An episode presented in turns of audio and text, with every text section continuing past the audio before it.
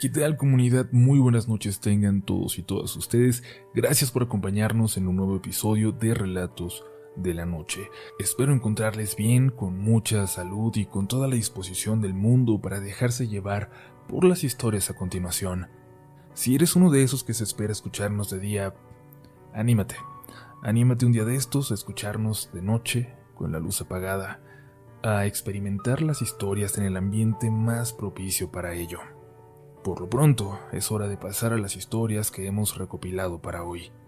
Estás escuchando Relatos de la Noche.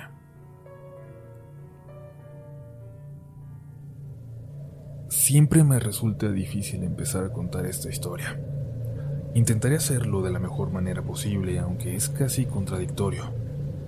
Tengo muchas ganas de compartirla con ustedes, pero al mismo tiempo no es algo que me guste recordar.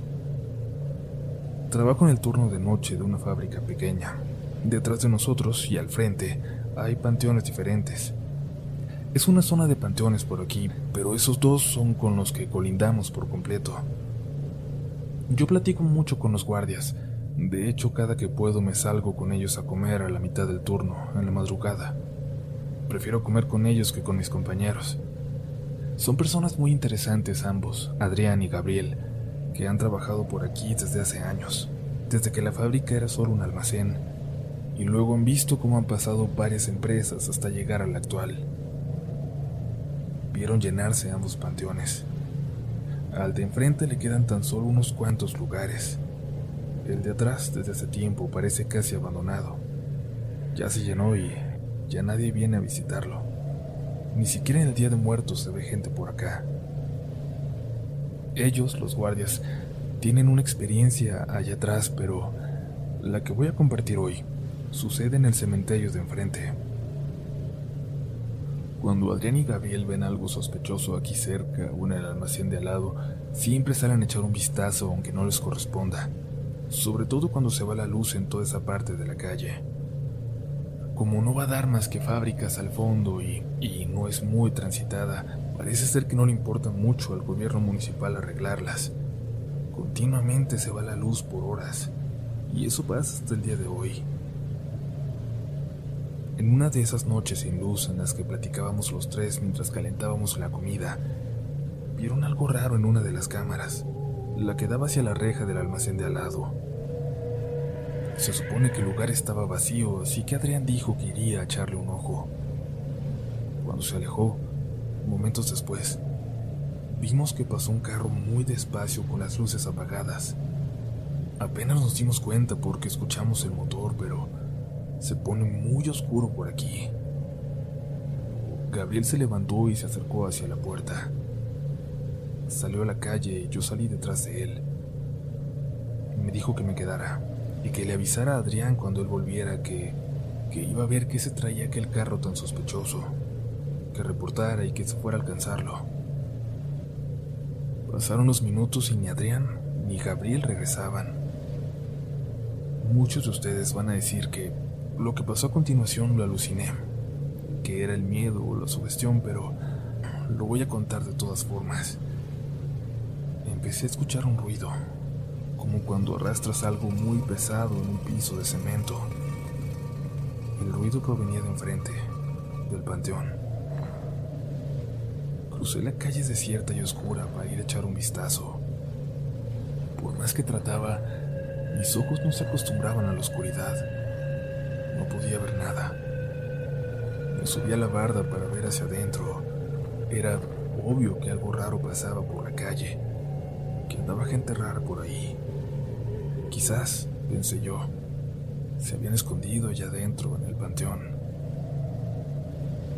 Lo que más recuerdo es el sonido del viento. Unas cuantas voces de mis compañeros perdidas muy a lo lejos detrás de mí, al frente aquel cementerio. Y no sé si era por niebla o por qué, pero aquella noche no se veían las luces de la ciudad al fondo, a kilómetros de distancia. Parecía que estábamos solos ahí, perdidos en la noche. Entonces, volví a escuchar ese sonido es difícil explicar lo que vi sin que parezca una locura. Vi a una mujer, una señora que parecía salir de una tumba. Con mucha dificultad pareció atravesar un pequeño hueco y muy lentamente se puso de pie. Se quedó quieta, en una posición extraña, como agachada hacia el frente, con las manos encogidas en su pecho. Y de pronto, solo volteó a verme. Me caí de la barda, salí corriendo hacia la fábrica, regresando, cerrando la puerta detrás de mí. No dejaba de pensar en esa cara sin facciones, en esa cara en blanco que me había volteado a ver en el panteón. Regresó Adrián y me preguntó si estaba bien. Me dijo que parecía que estaba a punto de desmayarme. Volvió también Gabriel poco después diciendo que no había logrado encontrar aquel carro. Yo no podía decir nada. Solo seguía ahí en shock, mientras Gabriel se seguía preguntando qué diablos era eso que vio. Si era el carro de algún delincuente escondiéndose, un carro robado o si era el famoso carro fantasma del que se hablaba hacía años cuando apenas él llegó a trabajar ahí. Luego me vio y me preguntó que yo qué diablos había visto o por qué estaba así. Creo que vio a la señora de la tumba rota, dijo Adrián. Eso le pasa por andar asomándose donde no debe. La noche siguiente, ya con más calma, les pregunté por aquella mujer, pero no sabían mucho más solo que ambos la habían visto. Era una mujer que parecía salir de una tumba, una tumba que por las noches parecía estar rota cuando la ves desde afuera, pero de día, cuando entras y te acercas, te das cuenta de que está en perfectas condiciones. A ambos lados de dicha tumba están dos de los últimos espacios vacíos de aquel panteón, y me sigue pareciendo un misterio, aunque ya no he visto nada. Bueno, también influye que ya jamás me salgo. Menos me acerco de aquel lado de la calle ni de día. Y cuando se va la luz, dejo a mis amigos guardias allá afuera y prefiero comer adentro, en una mesa vacía. Si quieren, pronto les compartiré lo que vivieron Adrián y Gabriel en el panteón de atrás. Experiencia que no me tocó a mí, pero que es todavía más impresionante. Un saludo a la comunidad.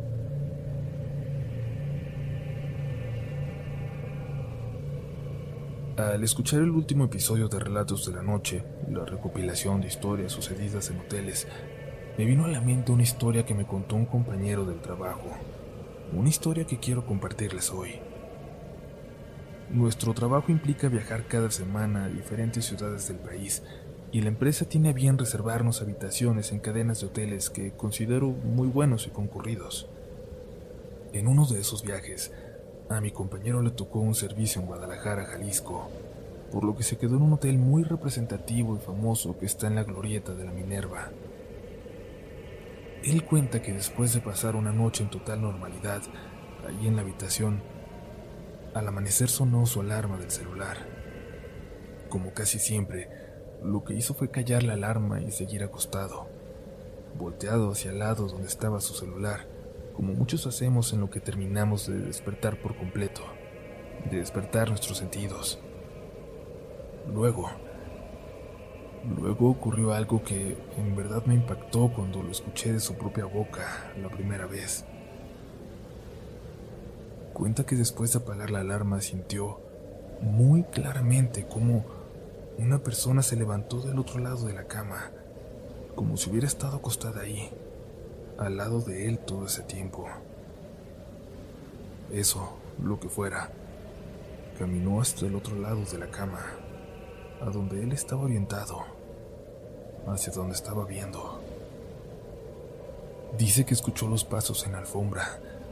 Tuvo una muy buena idea de cómo fueron, ya que los pasos parecían ir arrastrando los pies, muy rápido, pasos muy cortos. En todo este tiempo él no se movió para nada, ni abrió los ojos, solo trataba de encontrar alguna lógica en lo que estaba pasando. Cuenta que cuando este ente estaba del lado de su cama, sintió como esta cosa bajó su cara acercándose a la de él. Sintió unos cabellos tiesos como sucios y luego una piel horrible, sin describirlo con más detalle.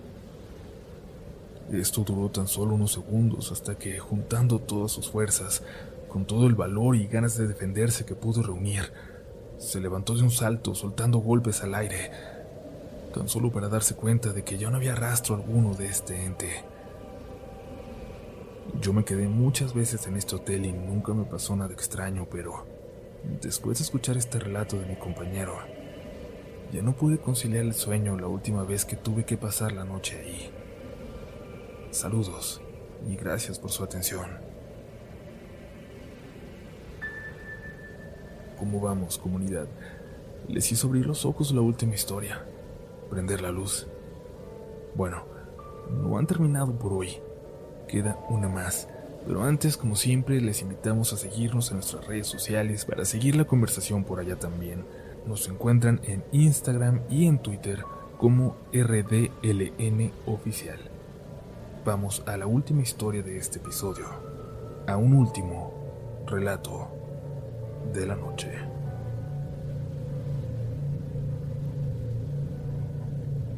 Mis abuelitos son de un pueblito de Sinaloa, escondido en la sierra. Antes íbamos mucho, pero se puso inseguro en los últimos años, así que mis papás decidieron ya no volver si no era necesario. Pero yo cada que puedo me doy una vuelta para ver a los abuelos. Tengo que aclarar que en realidad no son mis abuelos de sangre, pero eran los padrinos de mi papá. Y cuando él se quedó solo en este mundo a los ocho años, ellos lo adoptaron como uno de sus hijos. Lo curioso es que sus hijos de sangre se fueron a Estados Unidos y no hacen más que mandar unos cuantos dólares cuando pueden. Mi papá, en cambio, les construyó su casita y una panadería.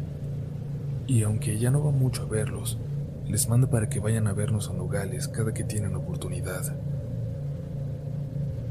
Yo cuando voy les ayudo en la panadería, lo que significa levantarme a las 2 de la mañana. Recuerdo que siempre veía a un señor pasar como a las 3 Dicen que trabajaba en un pueblo vecino y salía esa hora para alcanzar a llegar. Lo raro es que siempre pasaba con un niño. Un niño que volteaba hacia adentro de la panadería. Yo pensaba que por el olor, quizás porque no nos alcanzábamos a ver. Un día ese señor llegó por pan al salir de su trabajo por la tarde. Era mucho más viejito de lo que pensé. Me di cuenta al verlo de cerca, pero no me podía estar confundiendo. Su chamarra azul y su sombrero deshaciéndose eran inconfundibles. Le pregunté por el niño que siempre lo acompañaba, que dónde lo había dejado. ¿Él no va a venir a escoger un pan? Le pregunté. Yo se lo dije con buena intención, porque hasta quería regalarle algunos panes al niño, pero el señor no dijo nada. Solo peló los ojos, tomó su cambio y salió. Se le hizo raro también a mi abuelo que, como yo, se preocupaba por aquel chiquillo que tenía que caminar tanto al lado de su padre. Una señora que estaba escogiendo su pan y escuchó todo, al pagar nos platicó un poco al respecto, con algo de chisme. Mucha gente lo ve con ese supuesto niño, pero la verdad es que el señor vive solo desde que se le murió la esposa. Dicen que entonces regresó el niño que se les murió muy chiquitito acompañar a su padre en el duelo. Yo nunca pensé que esa sería la visión de un fantasma, la de un niño que camina junto a su papá en la oscuridad. De alguna forma debo decirles que, que en ese momento me agradó saber que existe algo después de la muerte, de esa forma, porque no tenía dudas de lo que vi. Lo que vi era algo que iba más allá de mi entendimiento. Y bueno, Quisiera dejarlos hoy con eso en su cabeza, que se fueran a dormir más tranquilos sabiendo que la gente que quieren no se va y está cerca, que solo hay cosas buenas allá afuera. Quisiera agradecerles su atención al leer mi historia y despedirme. Pero la experiencia no termina aquí, sino el año pasado cuando fui a visitar de nuevo a mis abuelos. Cuando llegaron las 3 de la mañana y ya teníamos rato de trabajar, el abuelo se acercó a la ventana para cerrar la cortina. Y tan solo momentos después,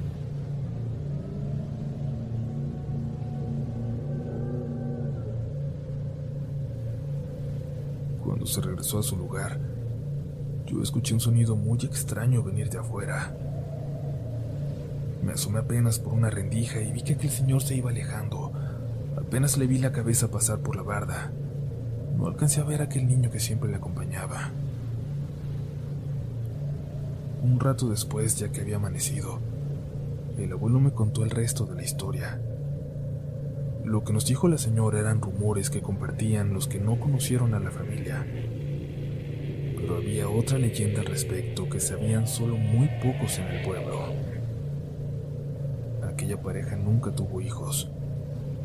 Ya no tenía ni familia ni amigos en el pueblo, pero el señor se negaba a irse. Creía que en aquel terreno donde vivían, que había pertenecido a la familia de su esposa desde siempre, había oro enterrado algo común en la zona. Lo buscaba todas las noches sin hacer mucho ruido, esperando que cuando por fin lo encontrara nadie fuera a darse cuenta a intentar quitárselo. Después de años de mucho intentarlo, dicen que se le apareció un niño en sus sueños. Un niño que le dijo que él sabía dónde se encontraba ese oro, pero que tendría que darle algo a cambio cuando el momento llegara. El señor solo le contó de este sueño a su mejor amigo, un borrachito con el que platicaba en la cantina, y a quien le había prometido darle dinero suficiente para que se largara de ese pueblo en cuanto encontrara aquel tesoro. El borrachito, a pesar de esta promesa, le dijo que ya no siguiera buscando, que qué más quería. Tenía su casita, su esposa, vivía tranquilo. Que lo viera en cambio a él que no tenía nada. Que no se metiera con esas cosas no arriesgara lo bueno que ya tenía. Pero el señor no hizo caso. En sus sueños aceptó el trato, y cuando buscó donde el niño le había señalado, ahí estaba, aquel cofre que no se atrevió a abrir. Fue a buscar a su amigo a la cantina. Le dijo lo que había pasado. Le dijo que necesitaría ayuda para sacarlo y que solo confiaba en él. La noche siguiente sacarían aquellas monedas ya tendría preparado para entonces todo lo necesario para esconderlas. El borrachito aceptó aunque no quería. Sentía que le debía ese favor a su amigo. La noche siguiente, salió de la cantina para dirigirse a la casa de aquel señor, a la hora que le había indicado. Sin embargo, lo que vio, lo que vio al acercarse a ella fue a la esposa, tomando camino de la mano de un niño. Aquel camino que lleva hacia afuera del pueblo, el mismo que pasa por la panadería de mis abuelos. El borrachito entró buscando a su amigo para avisarle, pero lo vio escondiendo unas bolsitas de cuero. Ayúdame a guardarlas, mira. Esta, esta es la tuya, le dijo, señalándole una bolsa. El borrachito la abrió. Vio monedas monedas de oro. Aquella bolsa valía más de lo que el pobre había ganado en toda su vida trabajando. No puedo, hermano. Perdóname. No puedo. Le dijo su amigo, dejando la bolsa en sus manos y saliendo de ahí. Aquel pobre borrachito terminó contándole años después la historia a mis abuelos, cuando en la panadería una vez los escuchó hablar de aquel niño que acompañaba a su padre para cuidarlo. Según él, su amigo salía, sale, todas las noches en busca de su esposa, en busca de lo que dejó ir, de lo que se llevaron. Y aquel niño, aquella cosa que se ve como un niño, sea lo que sea, camina a su lado pero para atormentarlo. Dicen mis abuelos que desde entonces desde que saben de aquella historia. Cada madrugada que pasa, aquel niño lanza un chillido hacia ellos. Ese mismo chillido, ese mismo sonido que yo escuché aquella noche.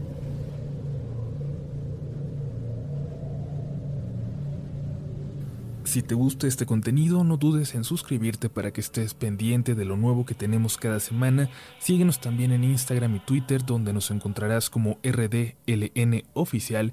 Y también puedes suscribirte a YouTube, donde tenemos varios relatos nuevos cada semana. Esto es Relatos de la Noche.